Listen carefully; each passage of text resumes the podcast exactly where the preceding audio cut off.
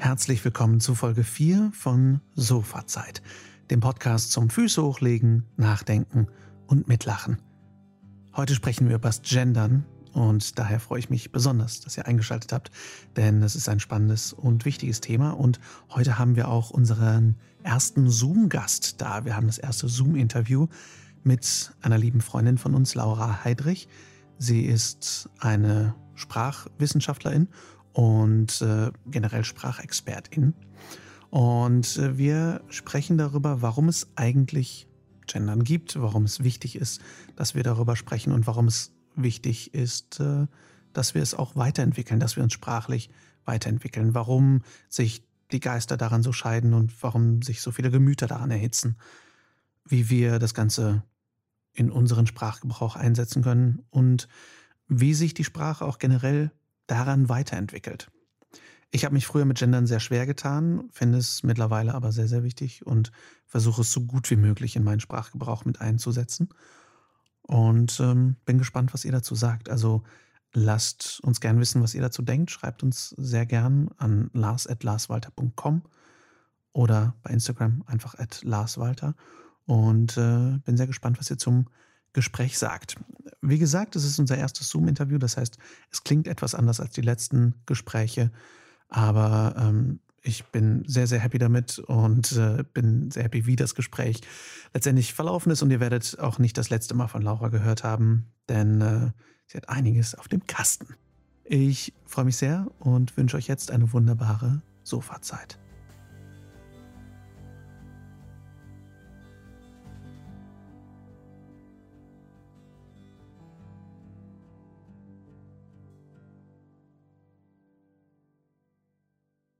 Ja, Laura, schön, dass du dabei bist. Und äh, vielen Dank, dass du dir die Zeit genommen hast. Danke für die Einladung. Äh, du sitzt ja nicht auf dem Sofa, leider. Ich sitze in meinem sehr bequemen Gaming-Chefsessel. und spielst zur Abwechslung nicht Witcher 3, sondern redest mit uns. Das finde ich sehr, sehr nett. Ich habe extra für euch jetzt unterbrochen. Ich muss es ganz ehrlich zugeben. Ich fühle okay. mich jetzt sehr geehrt. Ja, okay, wir haben fünf Minuten Zeit, also schnell alles unterbringen. Nee, sehr schön, äh, dass du da bist. Wir möchten heute über eins der vielen Themen sprechen, mit denen wir noch über, noch, über die wir noch mit dir sprechen wollen. Äh, heute nämlich über das Thema Gendern. Äh, für diejenigen, die dich noch nicht kennen, warum kannst du denn was zum Thema Gendern sagen? Warum liegt dir das auch am Herzen? Das frage ich mich auch manchmal.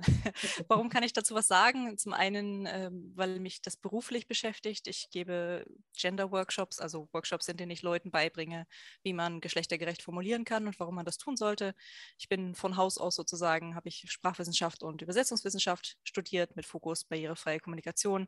Also geht es mir sowieso immer um inklusive Sprache, um Verständlichkeit und äh, da ist Gendern ein Thema, was ganz natürlich mit dazukommt. Und es ist ein Thema, was mich auch privat sehr beschäftigt durch meine Anknüpfungspunkte, sage ich mal, an die queere Szene und meine, meine eigene Identität, die davon auch berührt wird. Hm. Was hat dich damals dazu gebracht, Sprachwissenschaften zu studieren? Was, was hat dich so an Sprache fasziniert, dass du das zu deinem Beruf gemacht hast? Das ist jetzt eine sehr traurige Antwort, die da kommt, aber das war tatsächlich nicht etwas, was mein äh, erster Wunsch war, sondern eine Notfalllösung, als mein ursprünglicher Plan sich kurz vorm Abi in Luft aufgelöst hat. Und Sprache war etwas, was ich schon immer gut konnte. Und dann war das das Naheliegende, irgendwas mit Sprachen zu studieren. Und als ich angefangen habe, gerade im Bachelor, war ich mehrfach sehr kurz davor abzubrechen, weil ich nicht wusste, wohin damit. Und dann haben sie einen neuen Masterstudiengang eingeführt, der sich um barrierefreie Kommunikation gedreht hat. Und da habe ich gemerkt, wow, das ist, das ist mein Thema da sollte ich mhm. hin und seitdem bin ich am Ball geblieben und habe das zu meinem Job gemacht. Und du, hast du jetzt mittlerweile eine Leidenschaft dafür entwickelt oder war es konstant immer so ein bisschen meh? Seit ich mich auf diesen Teil fokussiert habe, also jetzt nicht irgendwie Fremdsprachen übersetzen mache oder sowas, sondern wirklich viel mit leichter Sprache und Verständlichkeit und so weiter zu tun habe, liebe ich es sehr, weil ich das Gefühl habe, etwas Sinnvolles zu tun, was die Gesellschaft voranbringt und nicht einfach nur so Corporate Culture, ich übersetze für irgendein Wirtschaftsunternehmen irgendwelche Texte aus Wirtschaftsenglisch in Wirtschaftsdeutsch, ähm, sondern irgendwie profitieren Leute von dem, was ich tue und dann ja, habe ich einen Grund, morgens aufzustehen dafür. Wann ist für dich oder für euch beide eigentlich meine Frage, wann ist bei euch beiden, seid ihr das erste Mal auf überhaupt Gendern gestoßen? Wann ist euch das das erste Mal aufgefallen? Das ist eine verdammt gute Frage. Wow. Ich würde spontan sagen, es ist lange her. Und ich weiß auch, dass meine erste Reaktion damals, also ich rede jetzt so Teenagerzeit vielleicht, ähm, nicht positiv war. Tatsächlich. Ich habe das mal abgelehnt früher. Ich glaube, also ich kann gar nicht genau sagen, wann. Also ich glaube fast, dass es irgendwann, ich glaube fast sogar im Studium erst. Also ich habe ja auch, äh, ich ja auch Geschichte, Germanistik und ähm, Politikwissenschaft studiert, dass es mir da begegnet ist und ich auch eher ablehnend war, weil ich auch zuerst dachte, oh, das klingt ja blöd, wenn ich da irgendwie eine Pause beim Reden mache und das sieht komisch aus. Und dann war es irgendwie so dieses Thema mit, wenn ich schreibe, mache ich da ein großes I rein oder, oder wie, wie kann ich das lösen? Und damals fand ich das auch aus ästhetischer Sicht erstmal sehr sperrig und habe dann auch erstmal gedacht, nee, irgendwie nicht so. Und äh, das hat sich dann im Laufe der Zeit gewandelt. Also so ähnlich, wie ich mir vorher nie vorstellen konnte, auf Käse zu verzichten und plötzlich ist es selbstverständlich. Mhm. Bei mir war das definitiv auch ein Prozess. Also ich habe das damals aus ganz, ganz klassischen Gründen abgelehnt. Ich habe früher, ähm, als ich so mit meiner eigenen Gender Identity irgendwie nicht so ganz äh, im Grünen war, alles abgelehnt, was vermeintlich weiblich war und äh, habe mich damit überhaupt nicht identifiziert und ich war bloß kein Mädchen, Mädchen und also Pferde und Rosa und alles war schlecht. Und ähm, ich erlebe das bis heute auch in den Diskussionen mit Frauen bzw. weiblich sozialisierten Menschen, die in Bereichen arbeiten, die klassisch männerdominiert sind, dass sie sich das so hart erkämpfen mussten, dort in Anführungszeichen einer von den Jungs zu sein, dass sie ähm, das Gendern zum Beispiel auch ablehnen, weil sie sicherlich ein Stück weit unbewusst, vielleicht internalisiert auch befürchten, sich dadurch wieder abzugrenzen. Sie haben es jetzt endlich geschafft, Teil der Jungs mhm. zu sein sozusagen und dann sind sie halt Handwerker und nicht Handwerkerin. Mhm. Und genauso war das bei mir früher auch, bin ich mir sehr sicher, dass das mein, mein erster Grund war, das Ganze nicht äh, nötig zu finden. Ich war Student und nicht Studi äh, Studierende oder Studentin oder sonst irgendwas. Und dann hat sich das gewandelt. Ich habe immer mal wieder damit experimentiert, sicherlich viel auch über Social Media, die eigenen Kreise, in denen man sich so bewegt, wo das Thema war, die queere Szene und so weiter die verschiedenen Formen, damals noch mit Binnen-I und was man da nicht so alles rausprobiert hat. Und jetzt die letzten Jahre hat das ziemlich Fahrt aufgenommen bei mir, mhm. bis hin zu, äh, ich verdiene damit Geld. Mhm. Das ist großartig. Also ich merke halt auch, ich glaube, ähm, auch erst so wirklich erst seit ein paar wenigen Jahren, da hatte ich noch meinen alten Job auch in der Unternehmenskommunikation, da war das bei mir auch so, dass es dann wirklich Fahrt aufgenommen hat, dass ich dann dachte, es geht geht nicht mehr ohne. Und dann habe ich halt auch angefangen zu diskutieren, wenn ich Pressemitteilungen geschrieben habe, dass ich da halt nicht nur ähm, die männliche Form drin haben wollte. Und ähm, dann musste ich noch Kompromisse eingehen, dass es zumindest irgendwie ähm, männlich und weiblich ist. Also Sternchen oder sowas war da halt nicht, aber ähm, zumindest irgendwie, dass man da ja, war es halt dann doch nur binär, aber immerhin. Es war und, ähm, und dann jetzt eben mit dem eigenen Laden, ähm, dass man es da einfach immer selbstverständlicher versucht. Und ich weiß auch, dass wir zwei, äh, Lars, ja auch ähm, am Anfang irgendwie unserer Beziehung auch viel diskutiert haben und du halt auch erstmal gesagt hast, oh, das ist irgendwie, klingt halt irgendwie blöd. Und ich halt dann halt auch für mich gemerkt habe, zuerst habe ich es mir auch gar nicht so richtig zugetraut, als ich so damit angefangen habe. Also weil ich dachte, boah, krass, ey, das ist so viel Aufwand. Man hat erstmal das Gefühl, so, boah, wie geht das denn eigentlich im täglichen Sprachgebrauch und kriegt man das irgendwie hin? Und ähm, aber dann hatte ich auch richtig Lust dazu, das zu lernen. Und dann habe ich mir am Anfang auch keine Fehler verziehen. Das fand ich dann irgendwie immer, habe ich, hab ich mich vor mir selber geschämt. Habe ich gedacht, oh Gott, jetzt wie peinlich, hast du das jetzt wieder irgendwie vergessen. Und jetzt bin ich wesentlich entspannter, wenn ich es halt dann mal nicht auf die Kette kriege, aber auch wesentlich selbstverständlicher im Tun. So. Und bin halt auch total gespannt, wo die Reise dahin geht und merke halt auch immer wieder selber, also sowohl was jetzt Gendern angeht, aber auch vor allen Dingen was inklusive Sprache angeht. So für mich ist jetzt zum Beispiel so ein Thema auch irgendwie Bildunterschriften bei Instagram oder so, dass das halt auch einfach mit dazugehört. Mhm. Und ähm, also ja, wie du eben schon gesagt hast, irgendwie eine Reise. So, ne? Vielleicht für diejenigen, die sich noch aus, aus Gründen, die ihre eigenen sind, noch nicht so richtig mit Gendersprache beschäftigt haben was ist denn gendergerechtes Sprechen? Was ist denn gendergerechte Sprache überhaupt? Das ist im Prinzip der Versuch, alle Menschen in ihrer Geschlechtsidentität so anzusprechen, dass sie sichtbar sind, dass sie gehört werden, dass sie sich gesehen fühlen und dass sie mitgemeint sind und zwar mitgemeint, indem man sie explizit mit anspricht und nicht nur mitdenkt. Warum ist es wichtig, da weiterzudenken, als nur sehr geehrte Damen und Herren zu sagen? Weil es mehr gibt auf dieser Welt als Männer und Frauen. Ich glaube, das war auch bei mir der Punkt, der das so ganz stark angefangen hat voranzutreiben. Also ab dem Moment, wo ich selber verstanden habe, ähm, es gibt mehr als zwei Geschlechter, es gibt mehr Geschlechtsidentitäten als männlich und weiblich und die können wir sprachlich gar nicht darstellen mit den Wörtern, die wir haben. Wir brauchen irgendwas anderes, um diese Menschen sprachlich äh, sichtbar zu machen.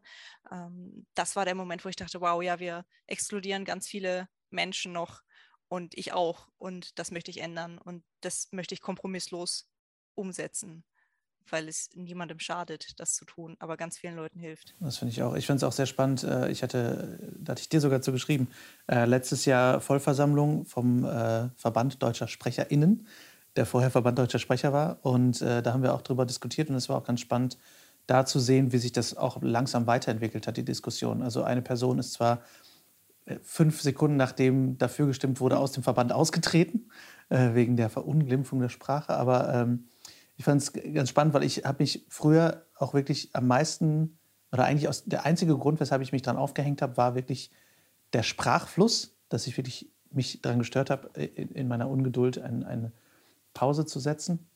Oder eine Zäsur, eigentlich besser gesagt. Und dann habe ich äh, lustigerweise beim, äh, habe ich ein paar Worte dazu gesagt, auch zum Thema Gendern äh, bei dieser Vollversammlung und habe gesagt, wenn irgendjemand das hinkriegen sollte, eine kleine Pause präzise zu setzen, dann ist es der Verband deutscher SprecherInnen. Ähm, und das äh, letztendlich hat es äh, ja auch geklappt. Ähm, wie hast du, hab, habt ihr denn beide, oder du Laura vielleicht im Besonderen, denn so die Entwicklung erlebt, wie sich gendergerechte Sprache an sich entwickelt. Jetzt mal noch vorweggenommen, vielleicht so die Diskussion darum, weil darüber möchte ich gleich auf jeden Fall auch noch sprechen. Ne? Also im Sinne von, was hat sich getan in dem Bereich? Genau, also wie du hast eben noch gesprochen vom Binnen-I, ähm, aber das hat sich ja jetzt ein bisschen mehr wegentwickelt gefühlt. Also wie, wie fing das an und wie, wo sind wir jetzt und wie hat sich das entwickelt?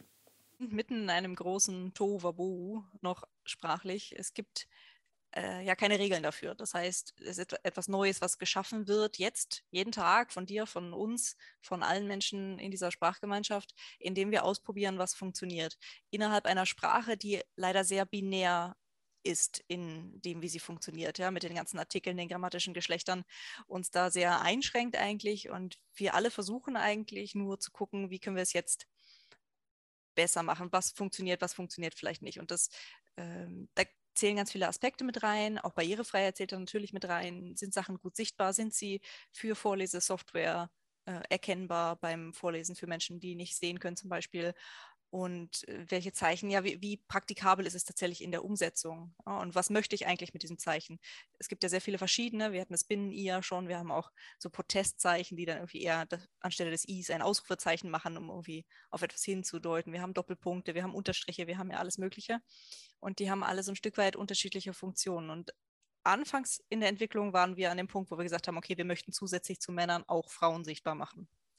Und da kam auch das Binnen-I und diese ganzen mit, mit Schrägstrich, Bindestrich in hinten dran und so weiter.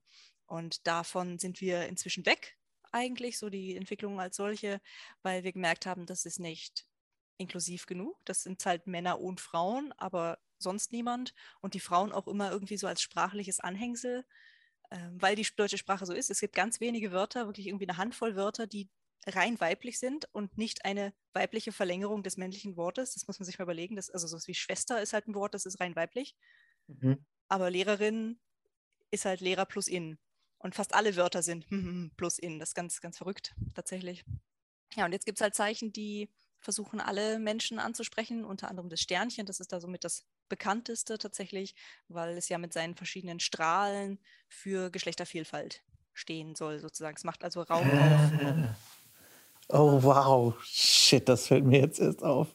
Cool. Mhm. Ja, es gab ja erst die Geschlechterlücke sozusagen, den Gender Gap, der auch schon einen Raum gemacht hat und das Sternchen kommt tatsächlich so aus der Szene selber ähm, und, und ja, repräsentiert Geschlechtervielfalt letztlich. Das wissen nicht alle, das müssen sie auch nicht wissen, aber das ist so der Ursprung und äh, das ist das Zeichen, was sich meiner Meinung nach am meisten durchsetzt, was immer mehr auch behördlich übernommen wird mhm. und äh, auch beim Duden jetzt irgendwie anerkannt wurde, zumindest als etwas, das existiert in der deutschen Sprache. Aber wir sind von der Entwicklung her noch lange nicht am Ende. Das ist ein sehr dynamischer Prozess, an dem wir alle mitgestalten können, was ich sehr schön finde. Und ich bin ganz gespannt, wo es noch hingeht. Vor allem, ähm, weil, wie du schon gesagt hast, weil ja ganz viele Wörter noch nicht so richtig existieren, die dafür eigentlich noch existieren müssten. Ne? Müssen, nicht müssten, müssen. Eine Frage habe ich spezifisch, weil ich nämlich äh, letztens da jetzt was zu gelesen habe, was mich wieder ins Zweifeln gebracht hat. Äh, meiner Meinung nach oder meines Wissens nach war lange äh, der Doppelpunkt besser für Vorlesesoftware geeignet. Jetzt habe ich letztens gelesen, dass es wohl doch nicht so ist. Äh, weißt du da mehr, weshalb der Doppelpunkt gut oder nicht so gut sein kann?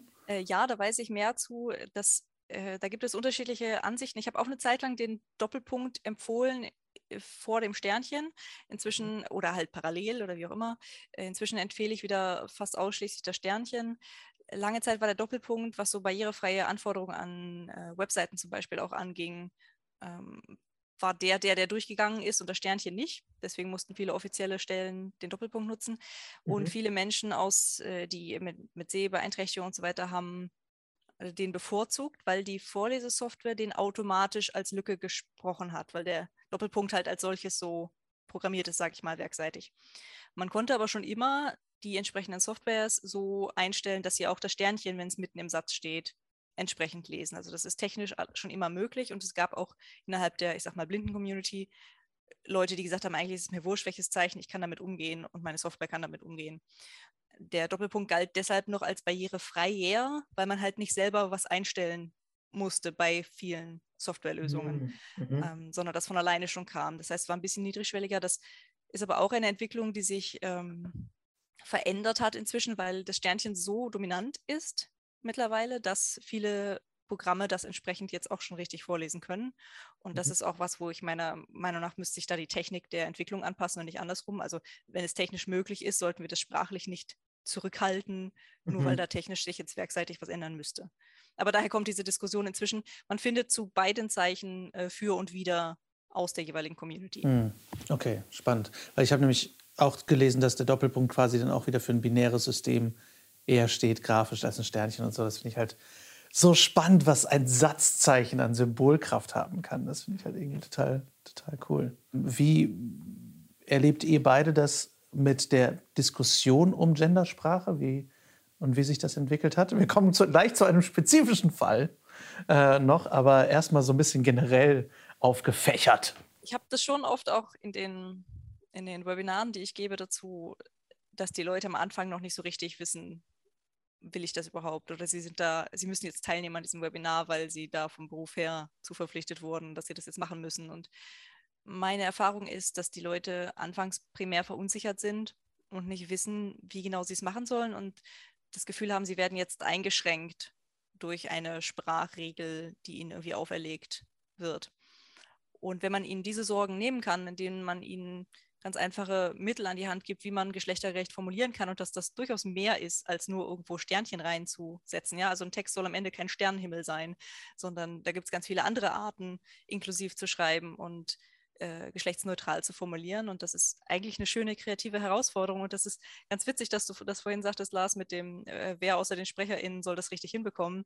So was ähnliches sage ich in meinen Kursen nämlich auch, wenn ich da sitze mit den ganzen kreativen äh, TexterInnen im Prinzip. Ich sage, wer, wenn nicht wir, ist denn dazu in der Lage, gute Texte zu schreiben, auch wenn man noch vielleicht diese Sonderanforderungen hat. Es gibt ganze Sprachschulen, äh, die sich das auferlegen, bestimmte Regeln, um dadurch besonders gute Texte zu schreiben. Ja? Die schreiben dann Texte komplett ohne den Buchstaben E oder irgendwie sowas, um zu gucken, was oh. macht das mit meinem Schreibstil. Da gibt es übrigens eine Übersetzung, also das war ein französisches Buch, glaube ich, und da gibt es sogar eine deutsche Übersetzung von, die auch ohne E auskommt. Das ist völlig faszinierend. Das klingt sehr nach Walter Mörs. Irgendwie, es gibt, glaube ich, in Die Stadt der träumenden Bücher wird auch ein Buch erwähnt, was, wo ein Kapitel komplett ohne den Buchstaben E auskommt. Ja, Ach, krass. Ich bin sicher, dass das eine, ein, ein Bezug ist tatsächlich, weil das ein sehr berühmtes äh, Buch ist. Fortgang heißt das auf Deutsch. Ähm, wow. Ja, das, also es gibt, ne, dass manche Leute machen das mit Absicht, um zu gucken, wow, okay, wie kann ich jetzt meine kreative Schreibkraft nochmal anders aus mir herauskitzeln? Ähm, und ich sehe das auch immer eher als kreative Herausforderung. Und wer, wenn nicht wir? So, mhm. Und dann äh, erlebe ich die Diskussionen auch ganz gut, wobei sie an sich sehr emotional aufgeladen sind an vielen Stellen. Mhm. Das, das Thema, ich merke auch, dass dadurch, dass ich jetzt mal, ich sag mal, die Gender-Agenda in Anführungszeichen sich da jetzt ja mit reingeschoben hat in dieses Thema. Ja, wir sind jetzt halt nicht mehr nur bei Männern und Frauen. Wenn ich jetzt ein Sternchen benutze, sage ich dann automatisch vielleicht auch aus, dass ich der Meinung bin, es gibt mehr als zwei Geschlechter. Und äh, das sind nun mal nicht alle Menschen dieser Meinung. Das ist leider ja auch die Realität, dass sie das Gefühl haben, ihnen wird jetzt etwas aufgezwungen, eine ganze ähm, neue Weltsicht, mit der sie vielleicht nicht konform gehen. Und sie werden jetzt aber gezwungen, weil das jetzt politisch korrekt ist oder was auch immer. Und das ist auch etwas, was ich erlebe in den Gesprächen. Hm, bisschen viel Tellerrand für manche Menschen. Ja. Soll ich jetzt etwa auch äh, nicht binär leben? Ja, ich empfinde das halt auch total als so eine, dass das eine stellvertretende ähm, Diskussion ist. Es geht ganz oft, glaube ich, gar nicht wirklich um das Sternchen, sondern es geht um ja, um Weltanschauung oder Weltsicht. Ähm, es geht darum, wie sehe ich die Welt der Geschlechter, aber auch es geht auch vor allen Dingen auch um Macht, ne, um Machtfragen. Und ich glaube, das ist halt das, worum es dann eigentlich geht. Und darüber wird eigentlich diskutiert, über die Menschen, die halt Macht haben oder auch einfach ne, und welche, die sich halt einfach auch Sichtbarkeit schaff, schaffen wollen. Und insofern ist das ja eigentlich die Diskussion, die wir führen. Definitiv. Sprache und Macht, das hängt ganz eng miteinander zusammen. Ob ich jetzt so kommuniziere, dass ich nicht verstanden werde und dadurch Macht ausübe ja. und Leute klein halte oder ähm, ja, manche Menschen mit ihrer mit meiner Sprache ganz bewusst ausschließe oder verletze, da steckt enorm viel Macht hinter tatsächlich. Und ich glaube, ähm, Ähnlichkeiten zu parallel, also zu, zu Gesprächen aus der veganen Szene auch immer wieder zu sehen, wenn man mit Leuten spricht, die nicht vegan leben, die dann sofort in so eine äh, defensive Haltung rutschen und äh, versuchen sich rechtfertigen, warum sie so mhm. leben, wie sie leben und so weiter, obwohl man selber eigentlich gar nichts gesagt hat, außer hey, cool, mhm. das ist ja Tofu oder so. Ne? Und dann ähm, beim Gendern ist das auch manchmal so, ne? wenn ich jetzt zu jemandem gehe und sage, wenn du deinen Text aber nicht genderst, dann sprichst du mich nicht an. Dann, dann werde ich nicht gesehen. Dann fühlen sich manche Leute auch, glaube ich, direkt oder indirekt ähm, mit Vorwürfen konfrontiert, dass das, was sie bisher immer gemacht haben, mhm. falsch war oder verletzend war. Und ich glaube, auch damit können nicht alle unbedingt gut umgehen. Ja, ich glaube, auch sobald man ein System kritisiert, fühlen sich Menschen, die in diesem System existieren, irgendwie persönlich verantwortlich sofort. Ne? Und ich finde es ganz spannend, weil es, ich finde, dass es da noch viel mehr als bei, beim Vegan-Thema so ein Gefühl für mich so, so ein, von Wegnehmen. So, es gibt den Menschen zu zeigen, okay, pass mal auf, es gibt so viel mehr Menschen, so viel, es gibt einfach so viel mehr, dass die Leute dann direkt denken, okay, das heißt, weil ich Platz schaffen sollte für all diese Menschen, heißt das, dass für mich weniger Platz da ist. So, was ja eigentlich Bullshit ist. Es gibt einfach mehr Platz. Wobei ich da auch mal ganz gerne sage, naja, wenn das Ganze ein Kuchen ist, dann wird der Kuchen nicht kleiner. Aber vielleicht müssen die Leute, die sich sonst immer drei Stück Kuchen genommen haben, zwei abgeben, damit die, die gar keinen hatten, jetzt auch ein Stück kriegen. Ja. Also manchmal ist es auch okay, Leuten was wegzunehmen, die sich vorher zu viel Raum genommen haben. Ja, voll. Ist, ähm, wenn ich Zug fahre und ich will einen Sitzplatz und da ist ein Vierer und da sitzt ein Mensch mit drei Taschen, dann muss der halt eine Tasche wegnehmen, damit ich auch Platz habe. Dann kann der das blöd finden, aber dann, dann ist das so. Es gab jetzt vor einer Woche, ziemlich genau vor einer Woche, einen Fall, wo ähm, eine einige Diskussionen ausgelöst hat von einer Frau, die sich insofern gegen das Gendern ausgesprochen hat, dass sie gesagt hat, lasst uns doch alle das wie im Englischen machen und wir, wir nutzen jetzt quasi, du wirst, ihr werdet es beide besser sagen können als ich, ähm, wir werden jetzt quasi wieder das generische Maskulinum benutzen, aber wir meinen ab jetzt alle mit. Ähm, ihr, ihr, beide, also du hast auch mehr von gelesen Jesse, als ich, deswegen ähm, magst du vielleicht noch, noch anders das Thema eröffnen und dann an Laura übergeben.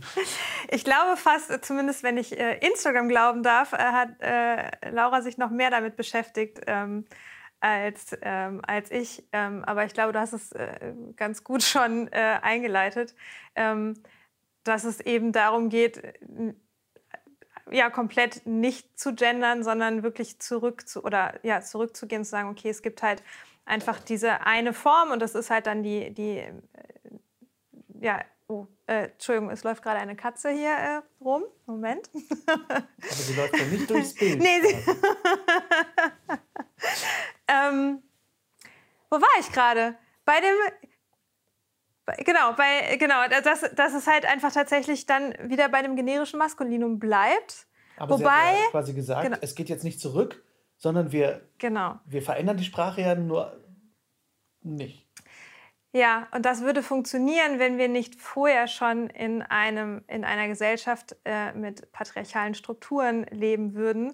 Dann würde es halt funktionieren. Also wenn wir auf, einer, wenn wir auf einem weißen Blatt Papier wären, wo wir alles von vorne schaffen könnten, wo halt Sprache noch nicht mit Bedeutung und Vergangenheit aufgeladen ist, dann kannst du natürlich sagen, okay, dann kann ich machen, was ich will mit, mit Endungen und dann ist es für alle gleich.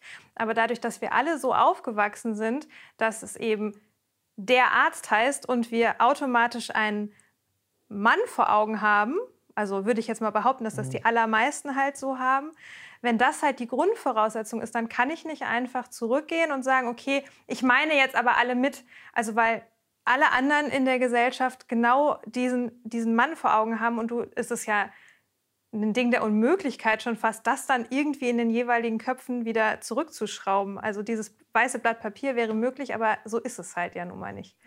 Wenn man das zurückschrauben könnte, wäre das längst passiert seit ja. Jahrzehnten haben wir diese Diskussionen über das generische Maskulinum. Wenn das so einfach wäre, dass auf einmal die gesamte Gesellschaft der Arzt liest oder das Wort Arzt und nicht an männlich denkt, proportional verteilt häufig an männlich denkt, dann wäre das längst passiert. Wenn Sie jetzt vorgeschlagen hätten, wir nehmen jetzt komplett neue Wörter, ganz andere Endungen, die noch mit nichts belegt sind und sagen, das ist eine geschlechtsneutrale Formulierung, da wäre ich auch noch mitgegangen. Aber zu sagen, wir nehmen das, was jetzt schon nicht funktioniert und denken jetzt einfach, dass, dass wir, wir zwei, drei Hanseln verändern können, dass die gesamte Gesellschaft auf einmal denkt, ah ja, genau, Arzt gleich alle Geschlechter.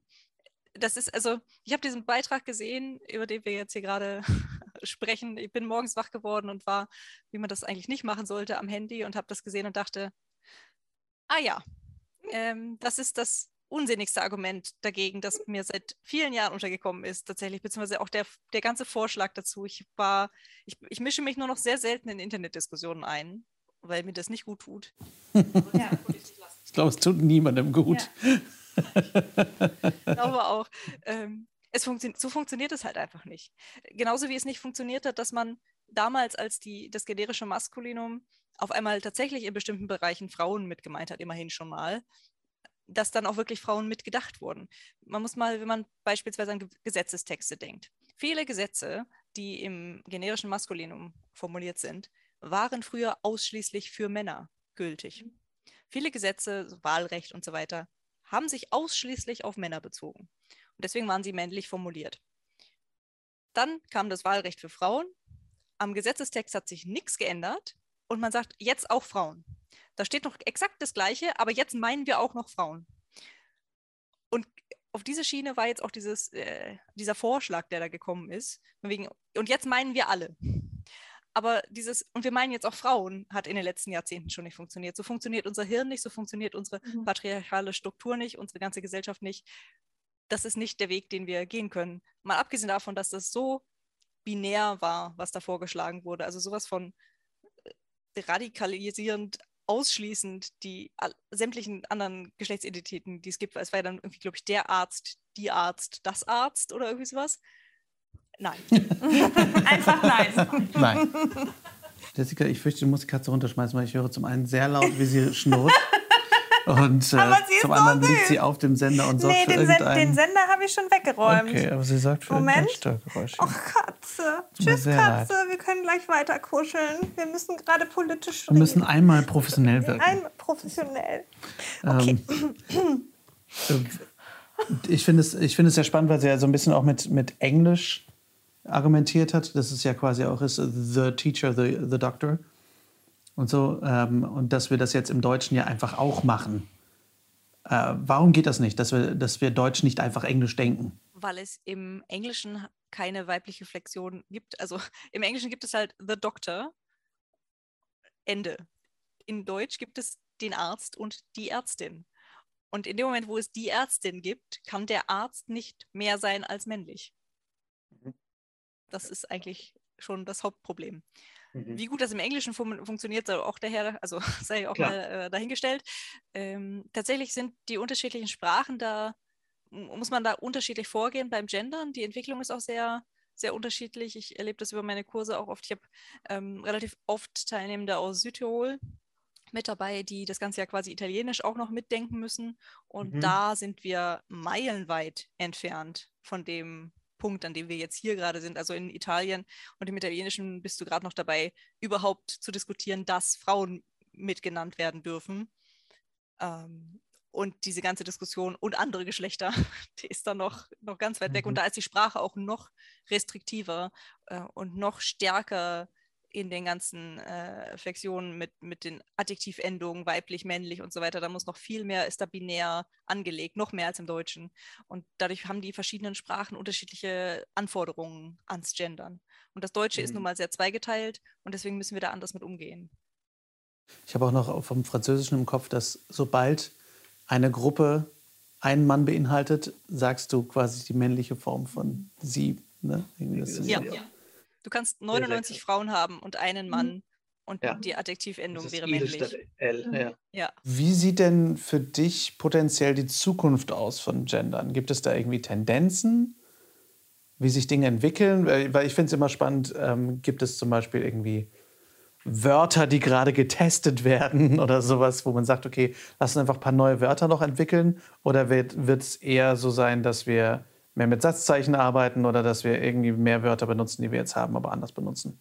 Also die einfachste Lösung in der Umsetzung wäre eigentlich, wenn wir so eine Art geschlechtsneutrale Endung hätten und geschlechtsneutrale Pronomen und Artikel hätten.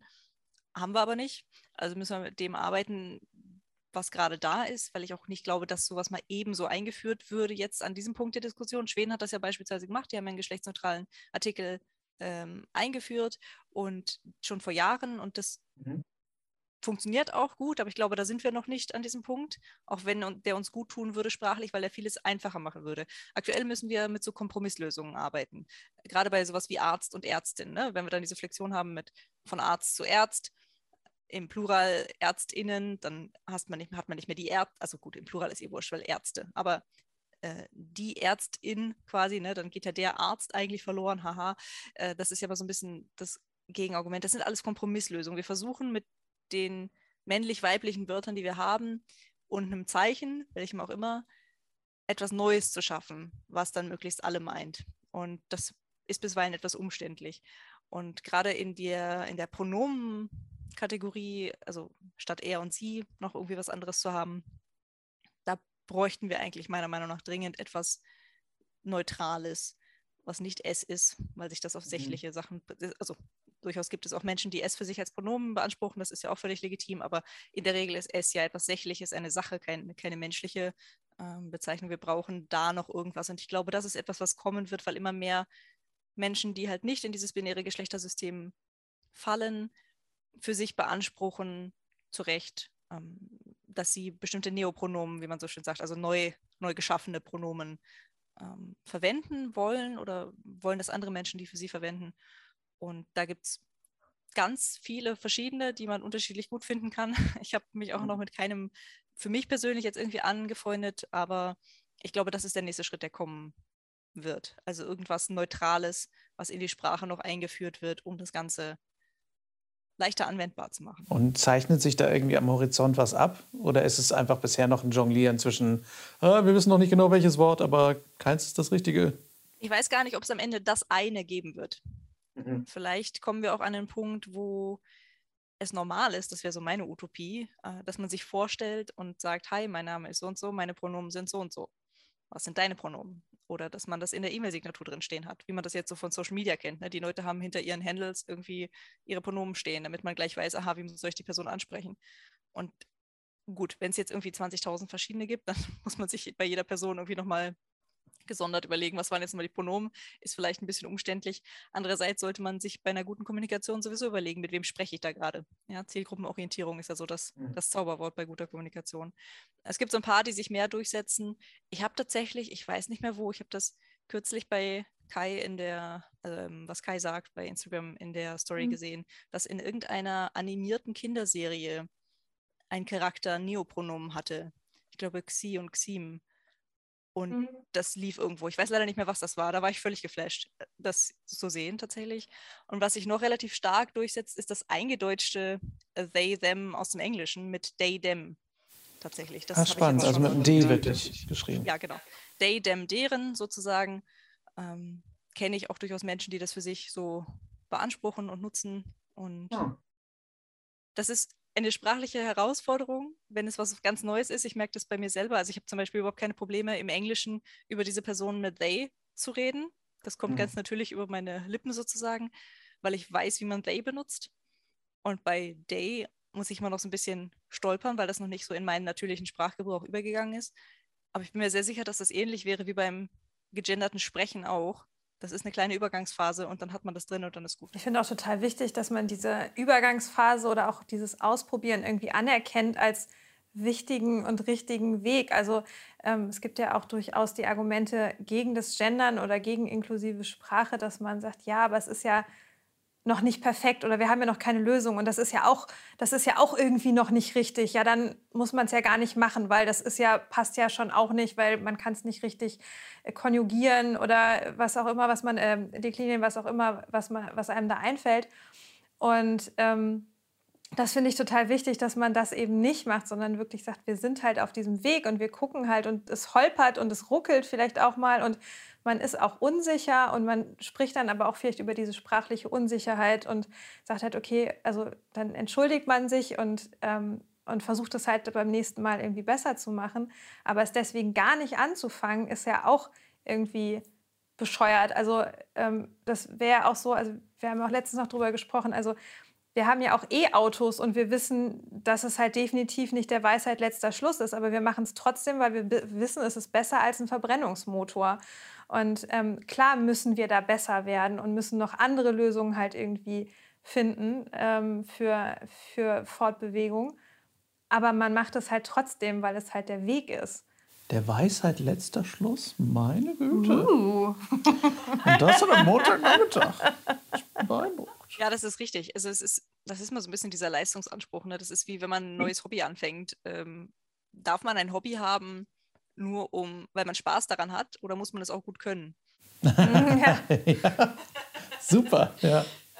Das ist äh, genau wie du beschreibst. Es ist ein Prozess, es ist etwas Lebendiges, etwas Dynamisches, so wie Sprache generell sich schon immer verändert hat und verschiedene Sprachregister schon immer parallel existiert haben. Wenn ich mir überlege, wie ich auf Twitter schreibe, glaubt mir keiner, dass ich Sprache studiert habe. Aber eigentlich ist das ist das eine Kompetenz, ja, sich auch an verschiedene Sprachregister in verschiedene Subkulturen anzupassen und dann halt da irgendeinen Kokolores zu schreiben, der aber verstanden wird von dieser Gruppe, wenn auch vielleicht von sonst niemandem. Kokolores, was für ein schönes Wort. Ja, ja voll. Das stimmt. Ich finde auch, äh, ich bin auch sehr hoffnungsvoll durch die, äh, ich sag mal, dadurch, dass unsere Kultur eh auch sehr durchamerikanisiert ist und sich es im Englischen gefühlt immer stärker durchsetzt mit they und immer selbstverständlicher wird, kann ich mir gut vorstellen, dass es bei uns auch relativ gut weiter durchsuppt, sozusagen.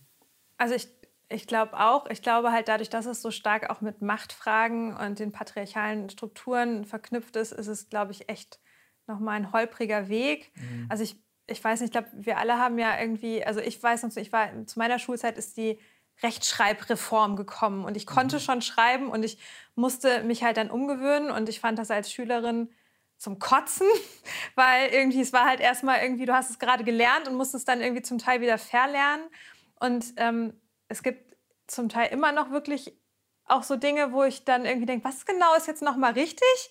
Und ähm, aber da merkt man ja, finde ich schon, Sprache kann sich verändern. Und ich kann mich auch noch daran erinnern, dass ganz viele Leute wirklich Widerstände da hatten, dass da plötzlich irgendwie was kam. Und plötzlich gab es halt irgendwie das Doppel-S wurde dann manchmal statt SZ geschrieben. Und ähm, das war irgendwie, da war ja auch entsprechende Empörung. Und es wurde dann aber auch einfach gemacht. Also ich glaube, zum einen, wie gesagt, ist halt auf der einen Seite nochmal ein steiniger Weg, weil es mit, diesen, mit, mit Machtfragen zu tun hat. Und das andere, finde ich, das zeigt halt genau so eine Rechtschreibreform, wenn sie denn gewollt und gewünscht wird, auch von Politik und entsprechend durchgesetzt wird, dann ist das eine ganz andere Nummer. Also auch da muss, muss sich Politik halt auch bewegen und auch einfach, finde ich, die Relevanz auch aufzeigen, dass wir da in der Entwicklung halt drin sind. Wobei es auch da Leute gibt, die sich bis heute weigern. Ne? Also ich kenne Leute, die sich weigern, äh, Doppel-S statt SZ zu schreiben. Äh, gut, die werden dann halt abgehängt sprachlich. Die, die schreiben dann jetzt halt falsch. Genau. Die schreiben jetzt nicht mehr so wie der Rest der Sprachgemeinschaft. Das ist dann deren Wahl. So wird es beim Gendern auch sein. Es wird immer Leute geben, die sagen, ich mache das nicht. Ich glaube, ein großer Vorteil für diese ganze Geschichte, um das jetzt ran, voranzutreiben, war tatsächlich, dass das Geschlechterthema damit reingerutscht ist und die ähm, offizielle Anerkennung einer dritten Geschlechtsoption, ähm, auch wenn sich das ja jetzt primär auf, auf Intermenschen bezogen hat, rein gesetzlich, ähm, hat uns eine Rechtsgrundlage geschaffen, überhaupt mal wegzukommen von diesem ganzen Mann, Frau, männlich, weiblich. Also ich kriege halt bis heute die Krise, wenn ich mir bei Online-Shops oder bei was auch immer, wo ich online irgendwie meine mhm. Adressdaten eingeben muss, wenn ich, wenn ich verpflichtet werde anzuklicken, Mann oder Frau, kriege ich zu viel 2022, ja. Also erstens ist es in den wenigsten Fällen überhaupt notwendig, das zu ja, wissen. Ist vollkommen ja? egal, ja. Wenn ich mir Schuhe kaufe oder was auch immer, dann muss der Schuhversandhandel nicht wissen, welches Geschlecht ich habe. Und wenn sie schon verpflichtend irgendeine Anspracheregel haben wollen, dann sollen sie doch bitte auch ja, mehr Optionen machen und nicht nur Mann, Frau, Herr, Frau. Vor allen Dingen, eigentlich ist es ist ja nicht mal Mann, Frau, das ist ja sowieso mein Lieblingsthema, es ist ja Herr, mhm. Frau. Habt ihr ja. euch mal überlegt, was das Gegenstück zu Herr ist? Nicht mhm. Frau, sondern Herrin. Mhm. Ja. Mann ist das Gegenstück, also, ne, aber ja. Ja, ja. voll, volle Kanne. Ich finde es auch so krass, ich bin da letztens noch gekommen, war es schon ein paar Monate her, äh, wo, wo so der Wortstamm ist zwischen herrlich und dämlich. Mhm. Dass herrlich halt von Herr kommt und dämlich von Dame und du denkst, holy shit. es ist so tief, es ist so vielschichtig.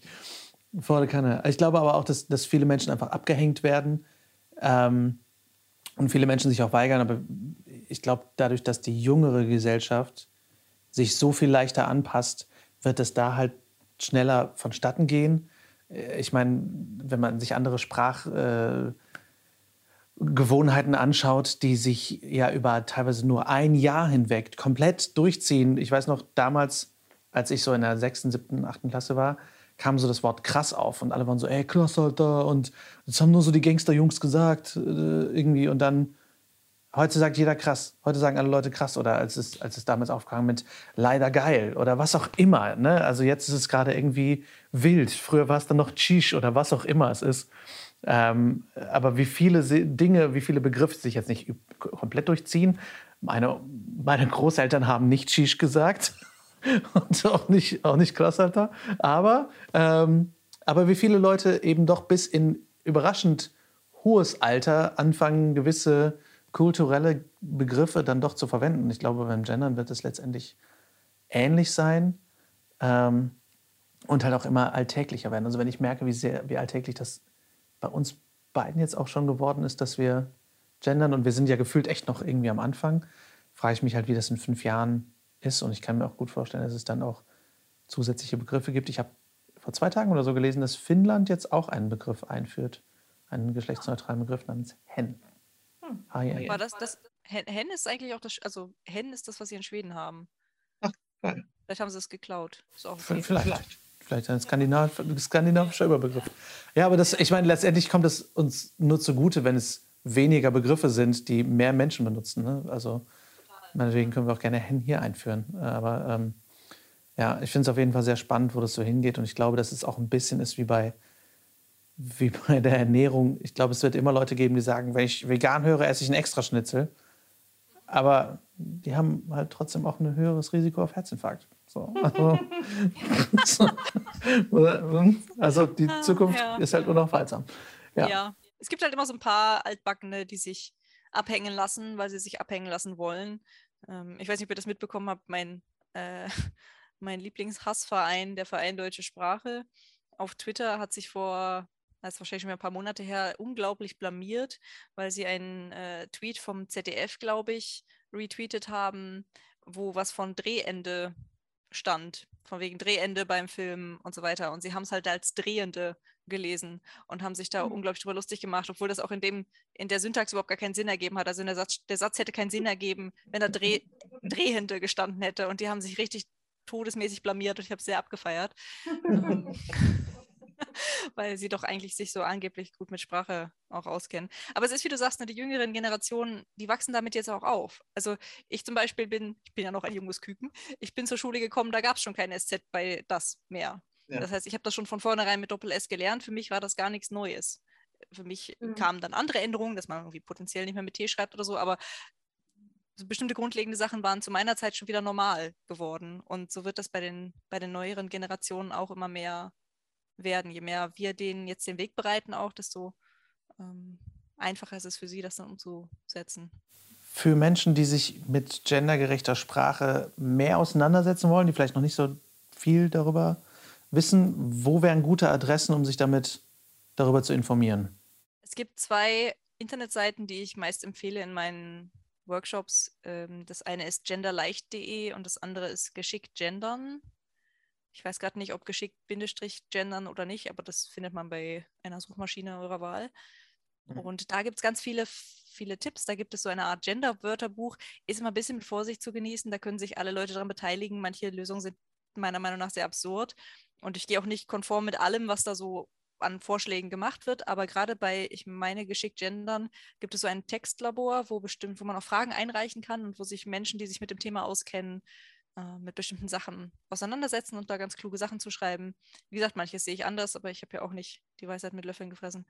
Ähm, da kann man sich ganz gut eigentlich informieren, wie das dann sprachlich umsetzbar ist. Äh, ansonsten empfehle ich immer ganz gerne ein kleines Mini-Büchlein äh, von äh, Anatol Stefanovic ein Sprachwissenschaftler aus Berlin. Das heißt, jetzt muss ich gerade gucken, ich habe das immer, immer an meinem äh, Webinartisch liegen, warte mal. Äh, eine Frage der Moral, warum wir politisch korrekte Sprache brauchen. Das ist ganz dünn. Und ich liebe dieses Buch, ich empfehle das total gerne. Da geht es nicht nur um gendergerechte Sprache, sondern auch generell so um politisch korrekte Sprache. Mehr oder weniger ein Essay eigentlich nur. Das ist wirklich sehr, sehr kurz und klein. Und da habe ich selber nochmal ganz viel mitgenommen für mich, was so bestimmte Gedankenspiele mitgeht. Zum Beispiel dieses, es gibt eigentlich kaum wirklich weibliche Wörter. Das war mir vorher überhaupt nicht, weil ich da nicht drüber nachgedacht habe, gar nicht bewusst. Und da steht hinten drauf auch mein absolutes Lieblingszitat zu diesem Thema, ähm, was in etwa geht, äh, gerechte Sprache allein schafft noch keine gerechte Welt, aber indem wir gerechte Sprache benutzen, zeigen wir, dass wir eine gerechte Welt überhaupt wollen. Das ist schön formuliert. Ja, das fasst es für mich ganz gut zusammen. Natürlich retten wir die Welt da jetzt nicht. Ja, wir schaffen Sexismus nicht ab, wir schaffen auch das Patriarchat nicht ab, dadurch, dass wir gendern. Wenn wir das Patriarchat abschaffen könnten durchs Gendern, ich würde gendern, bis es kein Morgen mehr gibt. aber, äh, aber wir ähm, schaden der Sache auf jeden Fall auch nicht. Und ähm, vielleicht noch ein kleiner schöner Spruch, den ich neulich irgendwo bei Instagram, glaube ich, gelesen habe. Jedes Mal, wenn du innen sagst, fühlt sich jemand ein klein wenig weniger außen. Oh, das ist ja schön. Ja. Das ist so süß. Das ist voll ja. süß. Ja. Voll schön. Das ist ein gutes Wort zum Sonntag, finde ich. Zum Montag. Zum Montag, Zum Montag. Und Gendern schafft auch nicht Klugscheißen ab. Das ist auch sehr schön. Niemals zwischen uns. Niemals. Ich freue mich auf neue Gespräche mit, äh, ja. mit Ihnen. Ja. ja. Vielen, vielen Dank. Ja. Das freut mich wirklich das sehr. Das wäre eine grandiose Möglichkeit, dass wir uns endlich mal wieder sehen und hören. Voll. Ja, Volle total Kanne. schön. Ich drücke jetzt einfach mal auf. Nee, bevor ich auf Stopp drücke, sage ich auf Wiedersehen. Und du kannst auf Wiedersehen sagen. Und äh, bis zum nächsten Mal. Vielen Dank, dass du dabei warst. Danke, danke.